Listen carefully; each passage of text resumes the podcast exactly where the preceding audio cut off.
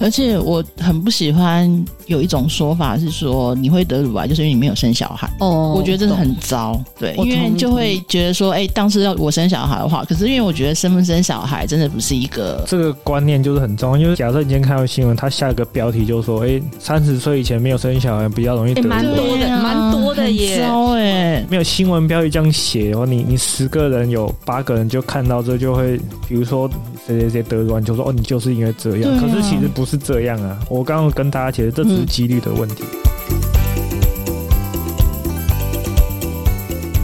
大家好，我们是事实好灵，我是妮塔。今天很开心呢，我们又再次邀请到前几集有来上节目的林口长庚医院乳房外科主治医生周训环医生，还有阿等。谢谢两位继续来节目。上次我们播出之后啊，我们才发现哇，很多听众其实有给我们的很多回馈。其实他们对于乳癌这个议题或者这个关注度其实是很高的。像周医师上次讲的，就是有十二个人就几乎有一位。然后上个礼拜啊，我先说前两集。那周医师呢，他跟我们分享很多其实关于乳癌的复杂的原因，比如说得到了乳癌就要化疗，他帮我们做了破除迷思。那以及呢，上一集还有就是他跟阿等两个很有趣的医病关系。这一集其实我们想要邀请他们两位。来聊一聊不同的议题，其实也是大家很关心的啦。就是我们在聊的过程中心发现说，很多人啊，其实，在不管是乳癌还是什么癌症，其实他们在看医生，像我很多朋友就看不同的医生，他们发现，哎，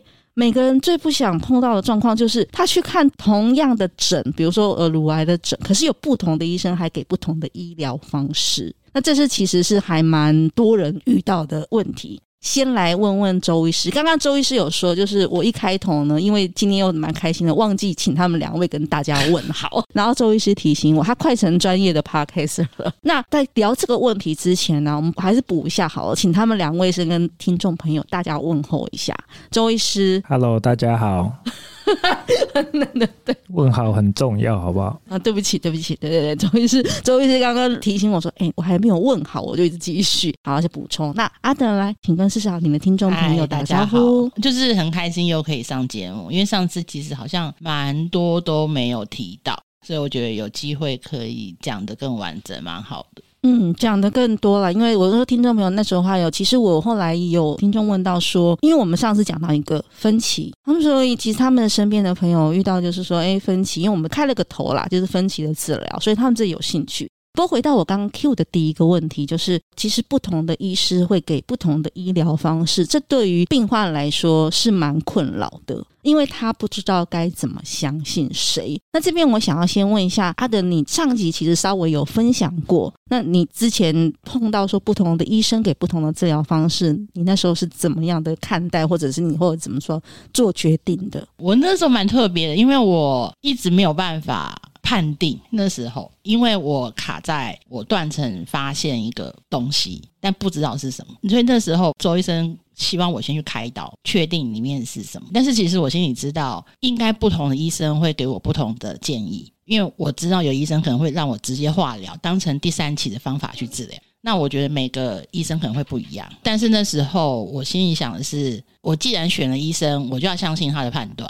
因为我觉得医疗的判断应该蛮多很复杂的部分，那所以我觉得既然我选了，我就相信他，所以我不想让我自己陷入到两难的选择，所以我根本连别的医生都没有问，但是我心里知道应该蛮多不一样。那再次我分享，的确我身边有些朋友他得乳癌，然后他就发现。他去看第二个医生，给的是完全全不同的治疗方式，甚至还会讲说：“哎，前面那医生给的治疗方式不太好。”他就很挣扎。然后我觉得那是病人最困难的那一刻，就是我到底要相信谁？而且我去做了 A 治疗，那我会不会开始怀疑说，是不是当初我该选 B，或者我该选 C？那我觉得那是病人最痛苦的时候。我那时候还蛮复杂的，对。嗯，那周医师，我想要请问呐、啊，就是你有遇过病人有来跟你分享过说，他有问过别的医生，可是为什么你们的家想法不太一样，或者他没讲出来，但是其实你大概也知道说，哦，可能有不同或转诊过来的，或者是说他可能有不同，之前也看过不一样的。这是第一个，就是你有遇过这样的病患，你的想法或者是你的方式会是什么？第二个是你怎么看待不同的医生，他会给不同的治疗方式？其实这件事情是非常非常常见的。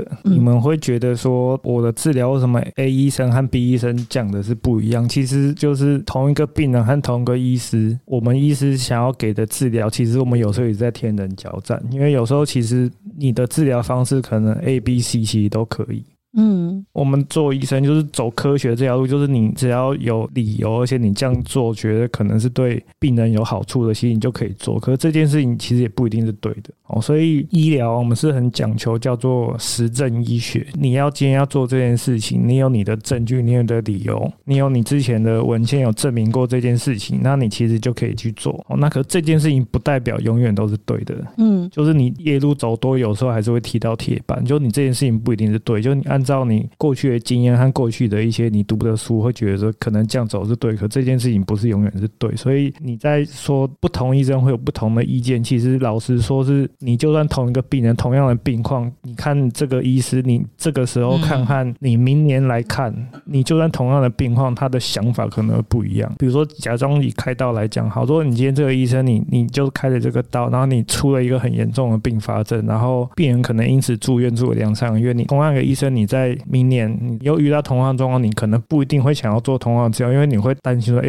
如果万一我开了这个刀，又万一发生这样的事情，哦，那我是不是后面又变得很麻烦？我是不是那可能给他吃药打针就好？所以，其实医疗就是有人说，在治疗乳癌后，就是一一门艺术啦，就是没有一定要这样做的方式。那包括同一个病人，你做的检查，你去看不同科的医生，可能会给你不一样的意见。所以我们有时候就是每个医院其实都有啊，就是你如果有癌症的。治疗的话，其实都有一个团队治疗，就是说，哎，你觉得有点遇到难题，说不知道怎么处理的时候，其实你说提这个 case 提出来，给各科医师可以讨论，说，哎，这我们大家觉得怎么做会比较好？那怎么做会比较好？大家讨论一个共识，其实这个也不一定是标准答案，也不一定真的对这个病人比较好，只是说大家觉得，哎，可以这样子做可能是比较合理的。所以你你每天都在面临不同的选择。其实本来就这样啊，就是你每个病人的病况不一样，然后你同样。像我们用的药物，你用了十个病人，你可能有八个有效，可是你就是两个会没效，所以你不可能这十个就是我预期说用这个药就是会有效。嗯，阿等运气也不错，因为他对之前的用药是很有效，所以他其实就这样，就是已经两年多了，两年多，两年多都还没有换药，这个就是其他的运气也算是不错。嗯嗯，那同样的药物，同样的状况，它可能同样会有某个转移到某些地方，你同样的药用在另外一个病人身上，可能效果就不好。我也遇过吃两个月就没。没效啊，肿瘤越来越大。那每个人的状况，你用药的结果不一样之后，你就要想说，为什么这用药会失败？你要去想说是什么原因，然后你要去找出这个原因，然后再看有没有后面的有可能对这样的病人是有效的药物来治疗。嗯嗯，对，其实这个东西是很复杂的。真的，我想要问两个问题，一个是你刚刚说团队，所以每一位病患。就是不管什么，可他背后，尤其是癌症者病患，他背后你们一定会有一个医疗团队的概念，哎、欸，其实都有了。它组成会是什么？像乳癌的话，就是会有外科医师嘛，嗯、然后肿瘤科医师嘛，放射肿瘤科医师嘛，对啊。那有时候还有一些整形外科医师啊，就是这、哦、这几科是我们一定会 involve 在这个乳癌治疗里面的，就一定会有这几科医师。那还会有癌症的科管师，嗯，哦，就是他要负责你癌症的一些。病患会遇到什么问题，然后诶可能会需要关心啊什么的。哦，所以每一位病患，像什么德鲁啊或什么，当我们到医院去，其实每个癌症的病患后面都是一个医疗团队。会啊，会啊，其实像每个人都有个管师，个管师是嗯，就是他是呃护理人员。应该说，因为我们现在对于这种癌症的，我们都要去个案管理啦。就是说，诶我们今年度收到的一些乳癌有几位，然后他们的治疗状况，后续有没有乖乖治疗，或者是有些病人他不想治疗。疗的、啊，那你就要去问说，哎，你为什么不想治疗？这种病人也很多啊，那你就会问说，哎，那你是什么原因不想治疗？或是朋友跟你说谁谁谁名医应该要去看，就转院，就是我们都要去追踪这些事情啦。就是我们希望每一个来我们医院有诊断乳癌的，我们都希望他能有接受后续的治疗，不管你有没有转院，就至少你要追踪他后面的状况，因为你你不能说你来诊断乳癌，然后后面我就不管他，他不管去哪边我都不管，这样不好啊，就是还是要追踪。其实是个管师超重要哎，举例来说，像我们对像你，我是运气好，因为我的副作用没有太多。那如果是走化疗，其实他的平常的生活副作用是非常多的。那但是我们不可能永远找得到医生，因为医生很忙，非门诊不太可能碰到医生。那我们的问题会非常多，比如说你治疗中如果确诊了要怎么办？对，这怎么办？其实就是我们被就第一件事要找各管师问他，所以各管师都会给我们手机跟联络方式，就是二十四小时我们都可以找到他。因为比如说我确诊了，或者我平常嗯我生病我发高烧，我到底要立刻回长庚挂急诊，然后让周医生看，还是我要在附近的诊所先拿到退烧药再说？这就是一个很天人交战的事情，因为我不知道我当下的状况需不需要回医院。那我不可能随时去敲医生的门锁，而且医生他一个礼拜只在一天呢。那我的方法就是敲个管师，所以病人跟个管师的关系很紧密，都是要随时保持联络。说我今天身体状况怎么样，我需不需要？然后当然是个管师要汇报给医生嘛。那我只是运气比较好，因为我没有什么状况，所以我其实是不知道我个管师是谁。嗯，为什么你不知道？有啦，有啦，有一个，但是因为太久没联络，我想说他到底是谁？因为阿等治疗状况太好，都没有问题，所以没有问题。那个我们。个管师都会给那个名片，上面有他的。我从来没打过电话 和电话，因为两年多前可能名片早就不见 不见。然后我就想说他到底叫什么名字？然后可是这件事很不好，因为后来不是疫情很严重吗？然后我心想我要问一下我各管师，说我可不可以打疫苗？然后我就想说完蛋了，我根本不知道他是谁。然后我就是忍忍到就是跟门诊的时候，所以很重要就是各管师的名片要留好，留好，还要知道他姓什么。对啊，你会太尴尬。然后我觉得这边可以再插一个题分享，因为那时候我其实是有副作用啦，其实也很不舒服。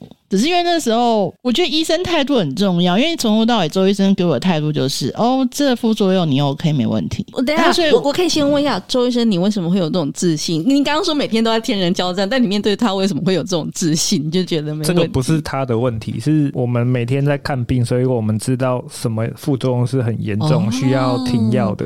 这是你的经验跟大数据累积。对，其实这个就是我们知道说你的这个不舒服是有没有需要这个药要减量，或者停药，或者不能再吃。那这个副作用是很危险的，要立刻马上停药的。哦，对。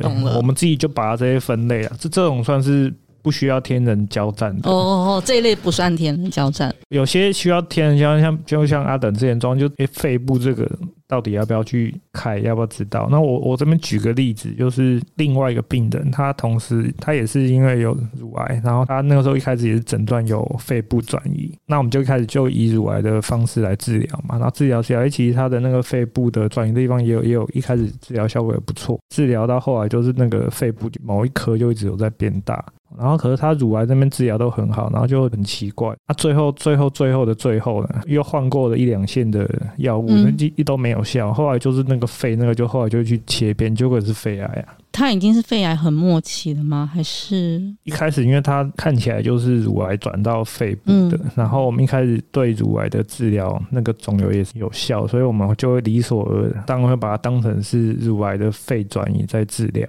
它没有消失完的那一刻，因为我也是啊，而且我一开始医生要我开刀，我其实很抗拒，觉得为什么就当成是乳癌转移就好了，然后就开了，然后就没想到我的确是、欸，因为我是乳癌，然后加肺癌。那这边我想要问一下，我听起来啊，乳癌很容易，比如说转移为肺，这是什么原因呢、啊？不同癌症会转移的器官其实不一样，跟这种癌的癌细胞的特性会有关系。嗯，我像肺癌就特别容易转到脑部。就是非常非常容易转到脑部，对。那乳癌最多就是骨头啊，对。然后肺啦、肝啦，然后那个热膜啦、脑也有。可是像乳癌断 case 这么多，可是它脑部转移就没有肺那么多。这个是不同癌症的特性不一样啊。诶，是因为他们有在这附近吗？比如说乳癌附近就是肺啊 什么？假设你今天已经诊断乳癌好了，那你今天其他地方有一颗东西，我们到底要怎么去辨别它到底是转移还是原发？其实这个有时候而且我该死，我都还不能切。切片。为什么它不能切？肺的肿瘤它很小，那个有时候切片会造成气胸血胸，其实有时候很危险。所以有时候那个你要真的确定那个肺是什么东西，就只能开刀啊，把那块挖掉。所以本来医生建议阿登开刀吗？我是建议他开刀，因为他那个时候肺就只有一颗啦。哦，所以我刚刚在讲说我们怎么去判断。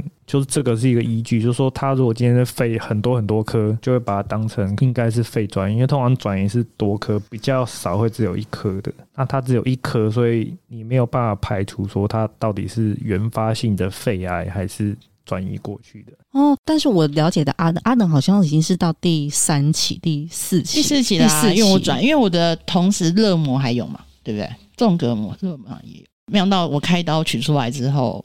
两边吧，然后就找到肺癌跟乳癌哦，对，所以那时候还发生很好笑的事。你的肺癌和乳癌，你同时两个癌就算，就是介于这两个癌的中间有一个淋巴结，对，那个淋巴结也是有癌细胞在里面的。可是那个淋巴结是，如果是乳癌过去，那就是第四期。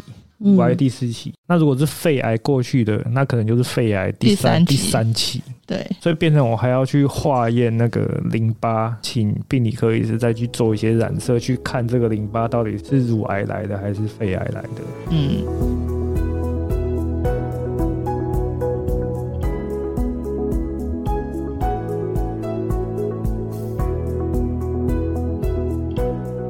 周医师，我请教一下，阿等他这个比较复杂的状况，是你遇到的病人里面算是比较复杂的 case 就对了，是算是复杂。那我想要再往回追溯，周医师，你觉得为什么阿等他会有比较复杂的？一个是比如说他的基因里面，他本来其实就有这样的高危险，还是说你觉得他的以前的生活作息什么的？我我真的很想要聊，就是说我们遇到就是如果一个人会有两个、三个对癌症的话，我们第一个还是。是会想说基因的问题啦，嗯，那可能有时候还是要看他年纪，比如说他今天活到八十岁，然后他可能得了两个癌，一个六十岁的，一个七十岁的，这种可能跟基因不一定有关系，嗯，那可是如果说如果说他今天三四十岁就已经得了两三种癌，我们会非常强烈怀疑可能是基因的问题，嗯，对，那那这种我们还是会先问一下家族史，阿等他有家族史嘛，就是他家里确定是真的有人有有得癌症，所以我们就会更觉得，诶，可能跟基因有关系，基因就会去帮他。验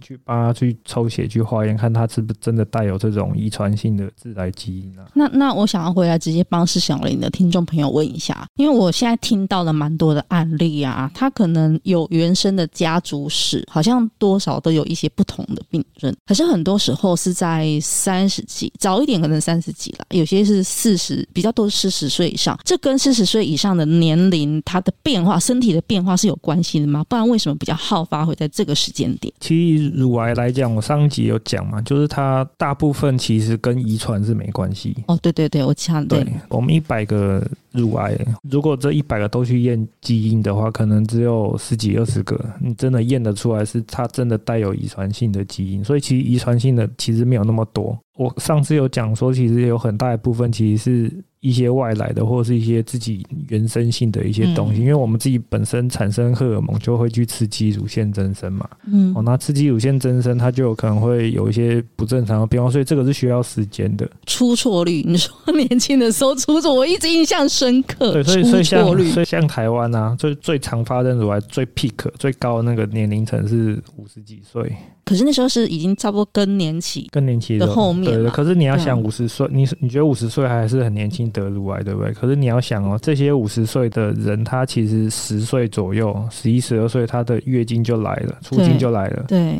对所以他那个时候荷尔蒙就在刺激乳腺，所以你想，他就刺激了四十年。可是有些人刺激了四十年，他还是很健康啊。这几率有问题啊，所以我们就是病人来，我们都会问说：哎，你出经几岁来？你停经什么时候才停经？你有没有停经之后还有没有再补充荷尔蒙？因为你你等于整个时间越长，你你这个出错率，因为这是累积的嘛，你得到乳癌几率就自然而然会越高。我问一下，所以出经越早来，它的几率会高，或者是比较早一点嘛？对，会，对，就是、啊、对，所以，所以你你出经比较早来的，你比较晚停经的，你跟一般正常时间来和正常时间走的人比较起来，你得乳癌的几率就是会高。嗯，还有没有生小孩的话？哦，对对，生小孩。哎、欸，我我还没有问完，请问出经越早来，早在医学定义里面，什么叫早来啊？台湾大部分是十一、十二岁左右，所以是小学五六年级左右。小学五六年级那时候来都是正常的，那是正常。所以如果如果你小四、小三以前就来，那就是比较早的。哦，所以他就有可能，因为他的荷尔蒙，比如他持续运作，他就有可能第一个几率就会。对，因为你荷尔蒙越早开始产生，你就越早开始刺激。我觉得其实最最影响最多的是生活，因为我先坦诚，因为说像我那时候医生告诉我说我肺有东西的时候，我一点都不 surprise。因为我从十二岁开始抽烟呢、啊，嗯嗯嗯、我不得才怪、欸。而且我的基因是变异，它不是遗传的，就是我就是哦，你是基因变，生活的关系基因，因为你你的那个基因不是爸妈带给你的，不是爸妈没有遗传性，就是我生物演化。你是你的那个肿瘤，它就是有这个基因变异，所以所以才会长肿瘤出来。对，然后再加上我的生活，因为你看我从十二岁开始喝酒抽烟，我二十八到三十五岁的时候，我是每天一包烟、啊。等一下。你是小太妹吗？你，我是小太妹，对，然后我说是三，你看我我那时候我们一起工作的时候，我每天抽多少烟，嗯，然后我每个礼拜喝多少酒，我不得才怪嘞。听众朋友，我们听到了吗？我们听到了一个那个累进式的哦，还有 熬夜，因为我们那时候我每天只睡四五个小时，广告圈啦，高压熬夜。哎，就是那我有一个问题想问，这几个因素还有一个是。生孩子这件事，它也会影响嘛？生不生？其实听过啊，就是生完小孩一两个，它好像会让你的身体，或者是说它的得癌率或者怎么，它可能会低一点点。你这个没有科学上的。证据证明这件事情，那我们都是用有点像是公共卫生统计的概念，我们只是抓了一群人，说，哎，发现这些人三十岁以前有生小孩的，那另外一群人三十岁以前没有生小孩，这两群人去比，哎，发现三十岁前就生小孩的之后得到乳癌的几率比较低。嗯，那我三十岁前就生小孩，所以我应该比较低。问题是只是要。周医生问出来确定，因为周医生讲的是有点对我是未来式，我也我不想说我会。可是这件事情没有办法，就是不是绝对哦，这不是绝对，就是很多人来门诊，就当我跟他说你真的被诊断是乳癌的时候，很多人的反应说，哎、其实哎、我我很早就生小孩，我有喂母奶啊，那我出经也很晚，为什么还是会得？我今天如果没有跟你们聊天，假设因为我去，我第一个问题就会问周医师，我三十岁前就生小孩，我出经也正常，然后我。的生活可能是生活，但我不会问你这个。这个我会觉得生小孩喂母奶这件事情对我是有保障的。我还要再讲是这只是几率的问题。就你你这些完全正常的话，你你还是一般人，一般人还是会得乳癌啊。就是说你可能一般人得乳癌几率可能是七 percent，就你这一生得到乳癌比例是七 percent。可是你说比如说有些不正常，比如说你初经认特别早来，或者是停经特别晚的，嗯，那你可能就会高到八 percent。这一生得到乳癌几率就是八 percent 九 percent。那如果你还有合并家族史，你还有一些是癌前病，可能就二十 percent 以上啊。而且我很不喜欢。有一种说法是说，你会得乳癌，就是因为你没有生小孩。哦，我觉得真的很糟，对，因为就会觉得说，哎，当时要我生小孩的话，可是因为我觉得生不生小孩真的不是一个这个观念就是很重要。因为假设你今天看到新闻，他下一个标题就说，哎，三十岁以前没有生小孩比较容易得乳癌，蛮多的，蛮多的耶。糟哎，没有新闻标题这样写哦，你你十个人有八个人就看到这就会，比如说谁谁谁得乳癌，就说哦，你就是因为这样。可是其实不是这样啊。我刚刚跟大家解释，这只是几率的问题，就是你生活很正常，你可能都吃的很健康，你还是有那个几率啊。而且还有一个是刚刚周医师跟阿登讲的，他还有基因变异的可能性。我的意思是说，那个基因它本身就可能变异，这是我没有想过说基因变异就是你不管后天你要怎么去改变，你就是那个几率就是在，就是比如说你就是有啊，因为这个基因的变异是天生的，你全身上下每一个细胞都有这种基因的变异，所以你你可能就比如说在一些 DNA 啦、RNA 这种修复就。就是有问题的、啊，人家就已经早就跟你讲说，你这个基因变异的，你这一生就得到乳癌就是七十 percent，所以你后天再怎么改都没有用。但是如果我没有抽那么多烟，喝那么多酒，一天到晚熬夜，可能会好一点呢、啊。可是基因的问题，比如说它可能占了很大一部分，可是你后天还是会有有占一个部分啊。假设你今天带有这个基因，你是七十 percent 得乳癌哈，可是你后天你也完全不去 care 这些事情，那你可能最后得乳癌就可能就变八十 percent 哦。对啊，可是也不是代表说你真的带有这个基因就百分之百会得。其实乳癌来讲没有这种事情，不过有些可能会，有些真的你这个基因有问题，你就是会得。嗯，我刚刚跟周医师聊完了，我现在懂为什么阿腾刚刚一开始说，有时候周医生跟他聊完，他会想要翻白眼，因为你知道，跟一个科学家跟实验家，他是有依据、有逻辑或什么，但是他不会 promise 一定绝对的答案。但他会告诉你每一个的可能性，嗯、后面也是这个风，就是很理性，你知道吗？我可以分享一下，就一个例子，就是这件事真的很妙，周医生绝对不知道，因为那时候我在用这个药的时候，他就很明白告诉我说，用这个药百分之五十有效。可是我在用药过程前两个月，我一直在思考，我会不会是那没效的百分之五十？后来我觉得其实取决于就是你对医生的信任啊。但是如果你很信任医生，然后其实你这样使用药，就是会效果就会比较好。但是用科学、很逻辑的方法。像我啦，就是我是需要听到数据跟很逻辑的解释。周医师有很数据跟逻辑的解释啊，只是周医师我刚刚听完数据跟逻辑的解释之后，他的确不会有 yes or no，因为后面有太多的可能性。我现在知道为什么那个医生和病人中间会有隔阂了。我们讲出来的话就是很直观的，就是这样嘛。但是我们很感性的，只是要你一个支持跟安慰而已。其实这个药对你那个癌的疗效是取决于统计数字，我知道，不是统计。数字是你你那个癌细胞它自己本身是不是可以用这个药去抑制它？嗯，因为每个癌细胞不一样。其实老实说，你身上一个两公分的瘤好，它里面可能上亿个细胞在里面，这个药也不是对每一个细胞都会有效，可能一部分有效，一部分没效。所以有些人为什么用用就后来就产生抗药性嘛？周医师，我懂，我懂，我懂。我是说，如果周医师这样跟我讲之后，我心里面只会想，周医师，所以呢，我到底，然后，然后，然后，然后我也懂为什么你说你只能选择相信。因为周医师的那个专业的那个什么，他辞官的那里面、那、没有，应该说应该说我会这样想啦，就是我很 appreciate，就是医生他是用数据跟我沟通，因为那是很理性的，那就我就觉得我可以完全相信，因为那个就是一个很 solid 的东西。但是在情感上面，当然会希望医生告诉啊你没事情什么，那他是绝对不会讲的。但是我也觉得 OK，就是不要 over promise，所以是变我自己去思考。但是我也可以讲，周医生也有很厉害的地方，就是他从来给我药物的时候，他不会先告诉我副作用是什么，他就告诉我发生了再说。我有跟你讲吧？没有。你你应该是我讲了，你放空，我放空，我好吧，我都会讲。找到 gap 了，其实医生有讲，只是你放空，然后你就会觉得医生又没跟你讲，又丢给你。没有没有没有没有没有没有。然后我就吃药的时候，我是一直到很后面才发现，哦，原来是副作用啊，我都没发现。因为吃这药可能会产生十个副作用哈，我们不会把十个全部全部讲全部讲出来，我们会把前面几个比较常见的，然后可能需要真的比较注意的。这样，我先问一下周医师，周医师你在讲副作用，因为每一种药它假设有。是这种副作用，你会是根据这个病患的状况去讲它有可能发生的，还是说你会讲大数据里面发常发生的？应该这样讲，我就是这个病人在吃这个药之前，我真的不知道他会发生什么事。他有可能完全没副作用，也有可能副作用很强，所以我们就只能就是每一个都讲一样的话。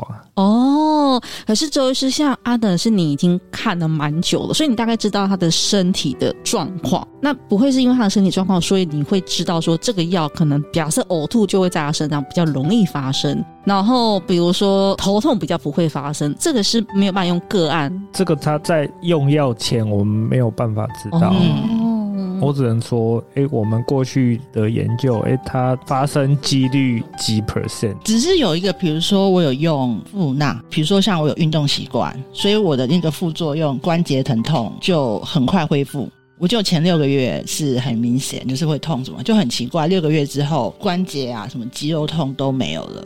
然后我后来知道是跟我有长期的运动习惯是有关的。然后我有吃东西啊什么，会让某些副作用在我身上比较轻微。懂了。假设有个副作用叫做，比如说肌肉或关节炎。哦，可是因为像骨质疏松症，就可能比较不会发生在我身上，因为我重训，因为我重训。我重训，因为重训的人就比较不会有骨质疏松症，嗯，所以那可能在我身上发生比较小啦。不是不会，嗯，只是比较少。但是因为我已经很长期嘛，因为我已经四五年了，所以说我应该骨质疏松症的比例会比较小。好，那我这边我必须先跟两位说，我们的时间其实也这一集的时间其实差不多了。我觉得周医师其实分享了蛮多，是我们事实好龄想要知道的啦。那我们接下来还有下一集，我们先预告下一集其实蛮重要的，就是大家更常事实好龄，不管有没有癌症或怎么，就是网络搜寻医疗资讯这件事情，大家一定有什么就是网络上的资讯，我们留在下一集再找周医师阿等，我们继续再聊这个话题。那这一集我们就先到这边，周医师跟那个阿等，我们跟大家说一下拜拜，拜拜，拜拜。拜，下次见喽，拜拜。